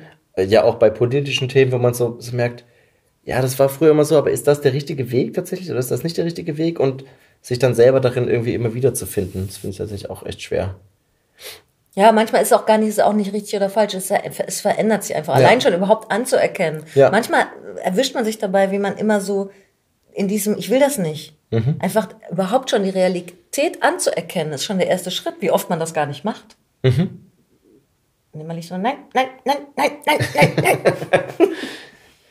ja, Gibt Muss- es, gibt es denn eigentlich etwas, oh, Entschuldige, nein, bitte. ähm, gibt es denn etwas, ähm, ein Projekt oder irgendetwas, was du, wo du eigentlich sagst, das hätte ich, oder jemanden, mit dem du gerne mal gearbeitet hättest oder so, wo du sagst, ah, das wäre noch so ein Traum, und es muss gar nicht das Arbeitsmäßige sein, es kann irgendwas anderes sein. Gibt es irgendeinen Traum, wo du noch sagen würdest, boah, das wäre noch irgendwie geil, das zu machen? So viele. Hm. Ich weiß gar nicht. Viele Sachen. Hm. Also, was ich tatsächlich, glaube ich, vermisst habe beim Arbeiten, ist, ähm, ich hätte gerne mal so viel gedreht, dass ich beim Drehen wirklich frei gewesen wäre. Das war nie so. Dafür habe ich zu wenig gedreht. Das heißt, ich war immer dieses ganze Nebenschauplatz, ne? Dass man irgendwie erstmal sich beweisen muss und dann so aufgeregt ist und wer ist das und so. Das, ähm, das gehört ja auch zu unserem Beruf. Das tut man natürlich immer so, als wäre das nicht, aber es ist ja so. Und ähm, je länger man was macht, so wie es mir jetzt beim, beim Sprechen geht, da habe ich das dann nicht mehr. Weil ich einfach dann wirklich auch dann, egal wer kommt, man sagt, ja, klar, kannst du es irgendwie so oder so oder so machen, aber das, ich habe da grundsätzlich bin ich da frei und bin Cool. mit mir selber cool. Und das hatte ich dann nicht. Und das finde ich schade. Das hätte ich gern für mich selber irgendwie so. Und weil dann hätte ich mich gerne mal ausprobiert. So, was, vielleicht, wer weiß ich, was, da passiert wäre. Genau. Mm, Ich kann die Frage auch anders stellen. ja. Stell dir vor, du hast morgen gar keine Verpflichtungen mehr. Und sei es finanzieller Natur oder auch Bindungsnatur. Also wenn- wenn dich jetzt bei irgendetwas die Familie verpflichtet, eigentlich zu Hause zu sein oder so, würdest du eigentlich das immer noch machen, was du gerade machst? Würdest du was anderes machen? Wenn man wirklich so, man macht morgen auf und man weiß, ich habe nichts mehr zu verlieren, und zwar, weil ich alles so habe, was ich brauche, was würdest du machen? Ähm, ich würde auf jeden Fall ähm, so ein, ich würde so ein Silent Retreat machen. Das ist das, was ich schon lange machen will. Ich würde mich irgendwie in irgendwelche Natursachen verpieseln und da unterwegs sein. Ich würde so, ich weiß nicht, ob ich mich das trauen würde, aber ich würde gerne mal mich überhaupt fragen können, ob ich mich das trauen würde, diesen äh, Creston Trail von Kanada nach Mexiko. Ah, okay. Also, vielleicht würde ich es mich nicht trauen. Ich weiß nicht. Aber so in diese Richtung. Cool. Ich würde, ähm, ja, ich glaube, in die Natur und weg. Und vielleicht mit mir allein oder mit wenig Menschen. Und mit viel Getier und Pflanzen oder so. Ähm, den Job finde ich aber tatsächlich einen, der, der mir das äh, ermöglichen könnte. So. Um das zu finanzieren, meine ich. Ja, ja, klar. Ja. Aber das ist ja tatsächlich, ich finde es gerade einfach nur sehr, sehr interessant, wenn man viel mit Sprache zu tun hat, irgendwie zu sagen, eigentlich wäre es doch mal geil, wenn Stille wäre, oder? Stimmt. Einfach, ja, das finde ich sehr schön, finde Ja. ich sehr sympathisch. Naja, ne, das, was man viel macht, Genau. das ist ja auch oft dann. Es ist halt wahnsinnig geschult, ne? Es ist wahnsinnig ähm, sofort verfügbar. Wobei, das gehört ja auch zu mir. Ich bin auch ein mitteilsamer Mensch. Ich erlebe auch Dinge und habe dann das Bedürfnis, das jemandem zu erzählen. Es gibt ja auch Leute, die erleben Dinge und ähm, müssen das gar nicht machen. Aber ja, vielleicht, ähm, ja, vielleicht genau deshalb. Es ist wie so ein bisschen ein Ungleichgewicht. Wenn man das eine so viel macht, dann muss man die andere Seite auch mal stärken oder so. Das finde ich sehr, sehr schön. Ich habe das ja auch, das Bedürfnis, wenn ich, ich arbeite relativ viel zu Hause gerade und allein. Und da habe ich relativ viel Stille, aber ich beballer es im Moment immer mit viel Podcast hören und so weiter. Ich habe selten Stille, aber ich weiß es auch, wenn man halt viel aufnimmt an einem Tag, wenn man die ganze Zeit irgendwie acht Stunden, neun Stunden, zehn Stunden irgendwo im Studio hockt, dann gibt's ja fast nichts Schöneres, als mal kurz nach Hause zu kommen. Ja. Einfach mal so, für mich ist das halt das Kochen dann. Dann komme Ja, ich damit ja. das so runter, weil ich weiß, ja, ich habe dann Kopfhörer auf, meistens Musik, aber ich bin da für mich und dann werden die Zwiebeln geschnitten und angebraten und dann riecht es gut und was ganz anderes erstmal Ja, machen. ja. Du hast einen Text mitgebracht. Oh ja. Ja. Was ist das für ein Text? Ja, Ja, vielleicht hast du Glück und ich ziehe noch mal das Kabel raus. Genau. und dann ist auch wirklich vorbei. also das war ja lustig. Dieses Bring einen Text mit, der dir was bedeutet oder sowas hast Ja. du geschrieben. Und dann habe ich so darüber nachgedacht und habe gedacht, das geht nicht. Ja. Weil ich glaube, ich habe Bücher wie Musik. Es sind Phasen. Es sind Phasenbücher. Ja, cool. Und jetzt musste ich irgendwie, also krasserweise habe ich dann rausgefunden, dass ich in den letzten Jahren keine Phasenbücher mehr. Ja. Das ist dann, glaube ich, auch Teil des äh, Jobs. Liest du denn überhaupt noch privat? Sehr selten. Ja, wollte gerade sagen, das ist ja fast das. Genau. Ja. Im Urlaub und ähm, liest dann auch schöne Bücher, aber ich habe jetzt gar nicht mehr eins gehabt, wo ich so denke, wow.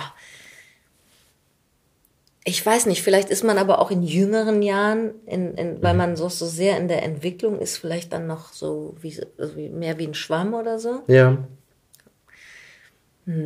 Also habe ich jetzt aus den Phasen, ich weiß nicht, ich habe einfach, ähm, ich weiß nicht, ich habe einfach das genommen, von dem ich dachte, mm, ich habe diese Phase hervorgehoben.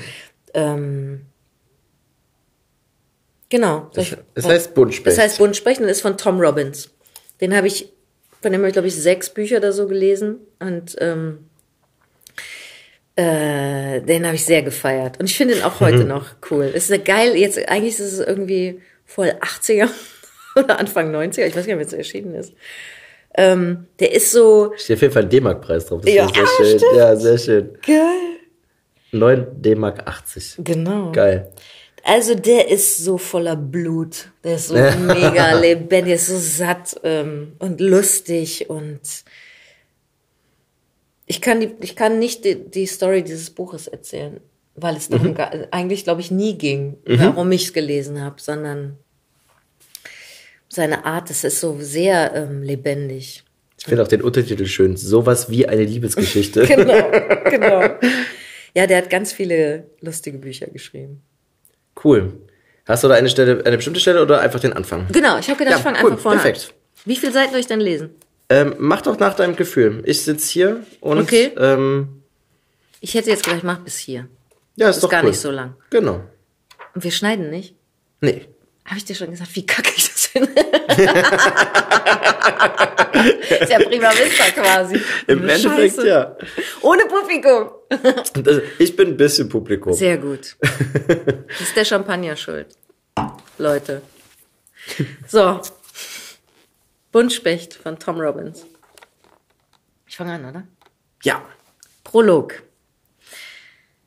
Falls diese Schreibmaschine es nicht schafft, nun zum Teufel, dann ist es nicht zu schaffen. Dies ist eine brandneue Remington SL3. Die Maschine, die die Frage beantwortet, was ist schwerer, die Brüder Karamasow lesen zu wollen, während man Stevie Wonder Platten anhört, oder auf den Tasten einer Schreibmaschine nach Ostereiern zu suchen? Diese Maschine ist die Kirsche auf dem Cowgirl. Die Frikadelle, die dir von der Geniekellnerin serviert wird. Die Kaiserin-Karte. Ich spüre, dass der Roman meiner Träume in dieser Remington SL3 steckt, auch wenn sie viel schneller schreibt, als ich buchstabieren kann. Und ungeachtet der Tatsache, dass mein Tippfinger vorige Woche von einer riesigen Landkrabbe gezwickt wurde. Die Kleine spricht beim leisesten Anstoß elektrischen Shakespeare und rattert eine Seite runter, wenn man sie nur mal scharf ansieht. Was erwarten Sie denn von einer Schreibmaschine? fragte der Verkäufer. Etwas mehr als Wörter, antwortete ich. Kristalle. Ich möchte meinen Lesern Armladungen von Kristallen schicken, manche davon in den Farben von Orchideen und Päonien, andere mit der Gabe, Funksignale aus einer verborgenen Stadt zu empfangen, die halb Paris, halb Coney Island ist. Er empfahl mir die Remington SL3. Meine alte Schreibmaschine hieß Olivetti. Ich kenne einen ungewöhnlichen Jongleur namens Olivetti, weder verwandt noch verschwägert. Und doch gibt es eine Ähnlichkeit zwischen dem Jonglieren und dem Dichten auf einer Schreibmaschine. Wenn man einen Schnitzer macht, tut man so, als gehöre es eher zum Kunststück. Das ist der Trick. In meinem Schrank, fest hinter Schloss und Riegel, habe ich die letzte Flasche Anais Nin Green Nabel, die vor der Revolution aus Punta del Visionario herausgeschmuggelt wurde. Heute Abend werde ich ihr den Korken ziehen. Ich werde zehn Centi davon in eine reife Limone spritzen, wie es die Eingeborenen tun. Ich werde saugen und anfangen. Wenn diese Schreibmaschine es nicht schafft, ich schwör's, dann ist es nicht zu schaffen. Erste Phase. Im letzten Viertel des 20. Jahrhunderts, einer Zeit, in der die westliche Zivilisation zu rasch zur Neige ging, um es sich wohl sein zu lassen, und doch wieder zu langsam, um richtig aufregend zu sein, hockte fast alle Welt auf der Kante eines immer teurer werdenden Theatersessels und wartete, je nach persönlicher Neigung, in Furcht, Hoffnung oder Langeweile darauf, dass etwas Bedeutsames passierte. Dass etwas Bedeutsames passieren musste, war klar. Schließlich konnte sich nicht das gesamte kollektive Unbewusste darin irren. Aber was würde es sein? Und würde es Akupal äh, Apokalypse? würde es Apokalypse oder Erneuerung bedeuten? Die Kur gegen Krebs oder den nuklearen Knall? Eine Veränderung des Wetters oder eine Veränderung im Meer? Erdbeben in Kalifornien, Killerbienen in London, Araber an der Effektenbörse, Leben aus dem Reagenzglas oder ein UFO auf dem Rasen des Weißen Hauses. Würde der Mona Lisa ein Schnurrbart sprießen, würde der Dollar pleite machen?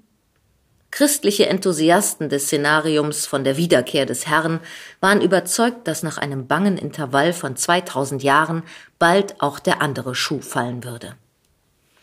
Und fünf der bekanntesten Spiritisten jener Zeit, die sich im Chelsea Hotel versammelt hatten, sagten voraus, dass Atlantis bald wieder aus den Fluten auftauchen würde. Hierzu meinte Prinzessin Lay Cherry, es gibt zwei verlorene Kontinente. Einer von ihnen war Hawaii, genannt Mu, die Mutter. Seine Gipfel ragen noch immer in unsere Sinne. Es ist das Land von Slapdance, Fischermusik, Blumen und Glück. Es gibt drei verlorene Kontinente. Einer von ihnen sind wir. Die Liebenden. Was immer man von Prinzessin Lay Cherrys Gedanken über die Geographie halten mochte, man musste ihr zustimmen, dass das letzte Viertel des 20. Jahrhunderts eine raue Zeit für Liebende war. Es war eine Zeit, da Frauen sich offen gegen die Männer empörten, eine Zeit, da Männer sich von einer Frau verraten fühlten, eine Zeit, da es den romantischen Beziehungen so erging wie dem Eis im Frühling und viele Kindlein auf zerklüfteten und ungastlichen Schollen strandeten. Niemand wusste mehr etwas mit dem Mond anzufangen. Sowas wird immer rausgeschnitten sonst. Mach gesetzt. Lassen Sie uns eine gewisse Nacht im August betrachten. Prinzessin Lee Cherry starrte aus ihrem Dachbodenfenster. Der Mond war voll. Der Mond war so aufgeschwemmt, dass er jeden Moment umzukippen drohte. Stellen Sie sich vor, Sie wachen auf und finden den Mond bäuchlings auf dem Boden Ihres Badezimmers liegen, wie Elvis Presley selig vergiftet durch Bananasblitz. Es war ein Mond, der eine Muhkuh zu wilder Leidenschaft aufwühlen konnte. Ein Mond, der den Teufel in einem Hoppelhäschen erwecken konnte. Ein Mond, der Lugnuts in Mondsteine, Rotkäppchen in den großen bösen Wolf verwandeln konnte. Mehr als eine Stunde lang starrte Lee Cherry in das Himmelsmandala. Hat der Mond einen Zweck? erkundigte sie sich dann bei Prince Charming. Prince Charming tat so, als habe sie eine törichte Frage gestellt. Vielleicht hatte sie das. Die gleiche Frage an die Adresse der Remington SL3 gerichtet, entlockte dieser die folgende Antwort. Albert Camus hat geschrieben, die einzig ernste Frage sei, ob man sich umbringen soll oder nicht. Tom Robbins hat geschrieben, die einzig ernste Frage sei, ob die Zeit Anfang und Ende hat. Camus ist eindeutig mit dem falschen Fuß aus dem Bett gestiegen und Robbins muss vergessen haben, den Wecker zu stellen. Es gibt nur eine ernste Frage. Und die lautet, wer kann die Liebe bleiben machen? Beantworten Sie mir dies und ich will Ihnen sagen, ob Sie sich umbringen sollen oder nicht. Beantworten Sie mir dies und ich will Sie über Anfang und Ende der Zeit beruhigen.